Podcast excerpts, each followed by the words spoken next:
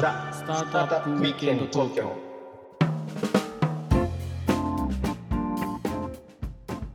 はい皆さんこんにちは。はい、こんにちは。ロックオブヒステリアのフッティです。ひろきちゃんです。はい今日もはい。ザ・スタートアップウィークエンド東京のお時間がやってまいりました。はい。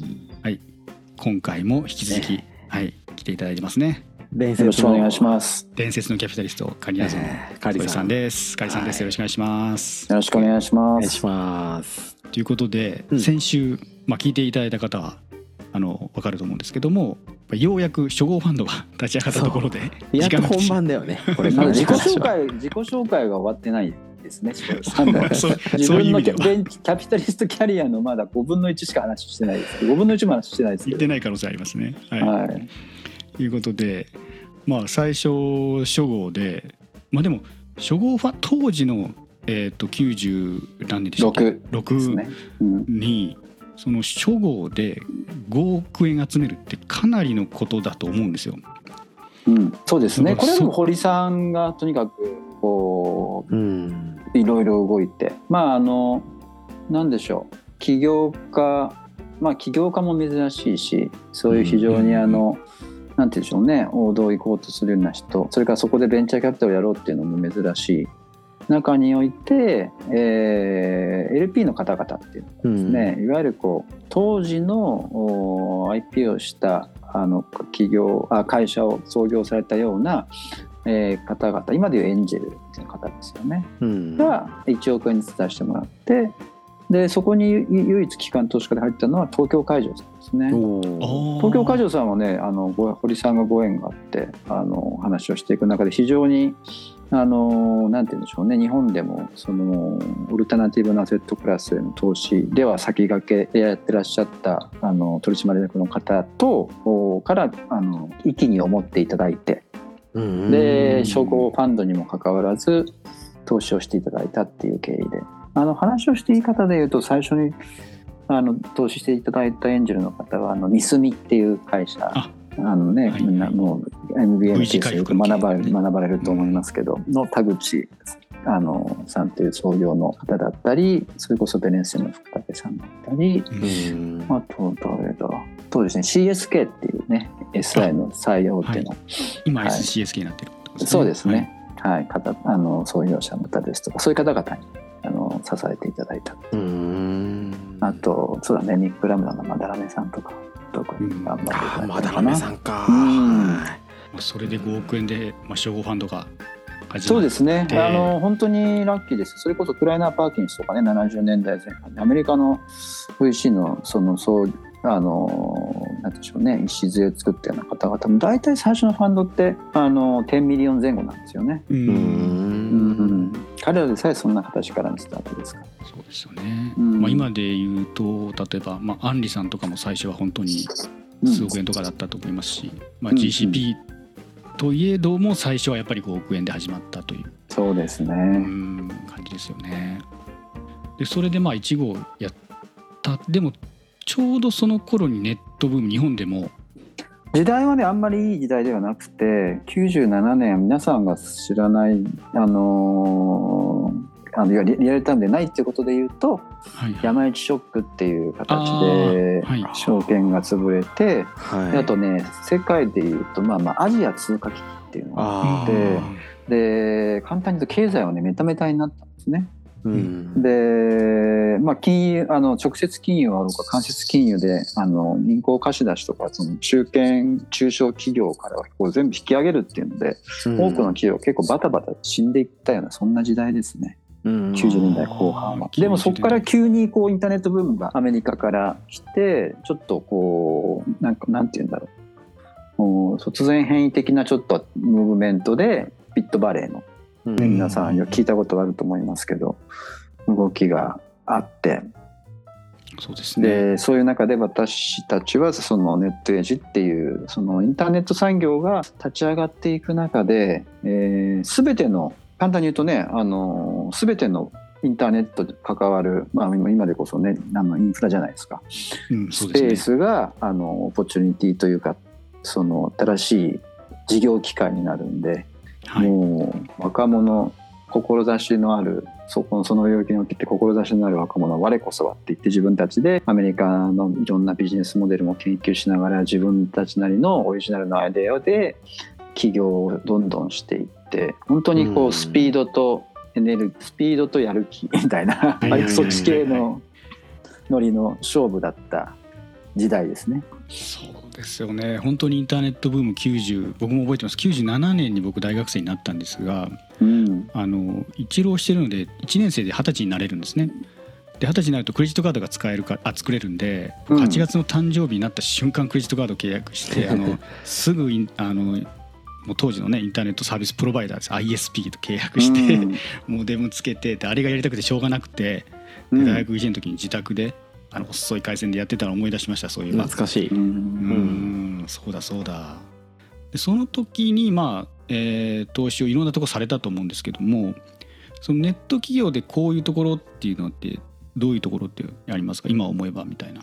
まあでもその要は本当に走りがネットエイジネットイヤーみたいな。はいはい。そのインキュベーターですよね、アクセレーターインキュベーターでそこからミクシーとか、うん。あーがその笠原さんが一人であの要はインハウスのね、はい。あのインなんだろう EIR 的な形で始められたりとかされていて、あと学生インターンで田中義和さんとかうん。あの、まあ、そもそもはい。あのぼあの役員はねその最初の役員で松山大河さんがネットエイジの取締役で、当時26歳ぐらいだったかないたりとかしたりまあもういろんな方がその場そこにいたんですよだから自分のイメージではこう漫画であのなんだろう、はい漫画家のこう梁山泊みたいな時和荘みたいなのって話あるじゃないですか。時はそうありますね時はそうあり。ますねああれインターネット創創世紀における時はそうがネットエイジだったんじゃないかなって思うんですよ。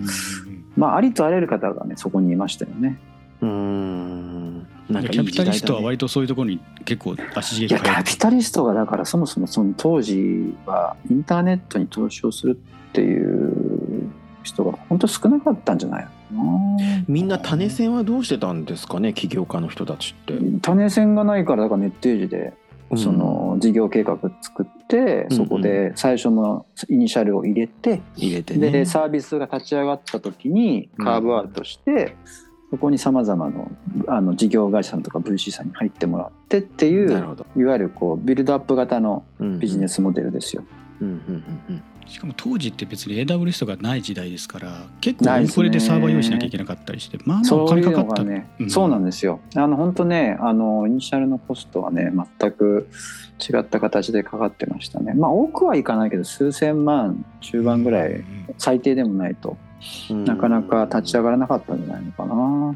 それでその初号が始まってで最初に何て言うんでしょう。結果が出たっていうのはどの会社さん？IPO はね、割とミクシーもネットエイジも IPO したのは2007とかのタイミングで、早いな。逆に言うとああの M&A のエグジットだったのはね。小沢さんのところですね。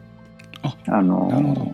ヤフーのヤフーの社長ついあの小沢さんがビズシークではいはいはいビで投資をしネットエイジに来てあのサービスはもうできてたんですよ。うん。あの週末企業で。ただあの会社になってなくて、うん。あの会社作って事業をやりたいっていうネットエイジに。西川さんのところに来て。で西川さんやろうやろうって話になってでサービスあったもので会会社正式に会社として立ち上げてでそこにあの VC とかあのバリューアップのパートナーとして我々とグロービスとネットイヤーと入ってで西川さんと小池さんネットエアの社長の小池さんと僕で社外役員で入ってはい。でこれから行くぞってやろうと思ってたら あの、ね、インターネットブームがあの崩壊をして。ですね。でこれ2000はなかなかやっぱりそのスケールさせていく中で、あの当たり前ですけどインターネットサービスという J カーブですよね損益分岐に至るまでやっぱりもうスケール作っていく中で結構バーンレート高かったからこれちょっとどうしばらく回復しないからもなかなか持たないねっていう話の中で MA のエグジットも探そうという話になって、そうですね。それこそあの結果は楽天にねあの M&A でうん。立ち上げて小沢さんはその後楽天イーグルスを立ち上げたりとかして。そうだった。はい。でその後ねヤフーに移られてヤフーの社長までやれるんですけど、あの最初はあのそれこそ海外のねあの超大手の企業とかあの複数社から MA のオファーがあって本当にどこに行こうというので、悩みに悩んで三木谷さんのところ行ったみたいな。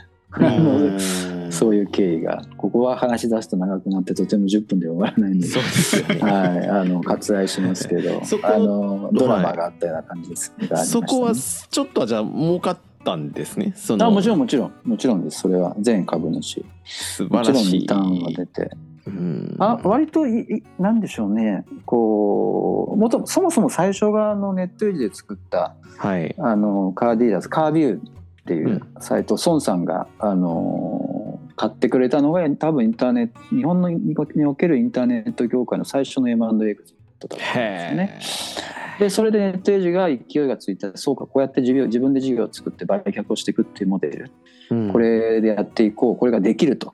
あの証明できたと。いうことでいろんな当時のあ若者が集まってきてそこでビジネスプロデューサー的な、ね、形で。今うちに来てくれているあの小野さんっていうあはい。エゴンゼンダーパートナーもやってらっしゃった小野さんも当時はあのアクセンチュアを辞めて企業、うん。ネットエイジのおねなんて言うんでしょうねグループとしての起業をしてで彼らもあのエグジットでうん。楽天にっていうような形だったりそういうあのケースがね数多く出始めていたタイミングですね。うん。そういう意味では最初 M エグジットだったってのは意外ですね。もっと、I ね、日本って IPO しやすいから IPO エグジットが多いみたいな。あそうね。うん。それはもちろんあるんだけど、あのインターネットの自分たちのポートフォリオの最初のエグジット何だったかな？びあの IPO はどこだったぞちょっといろいろいろいろあるけどあるんですけど。それよりソフトウェアの会社ワークスアプリケーションの方がね早かったかもしれないですね。ワークスも称号ファンドですか、そうですね。はうい、ん。牧野さん。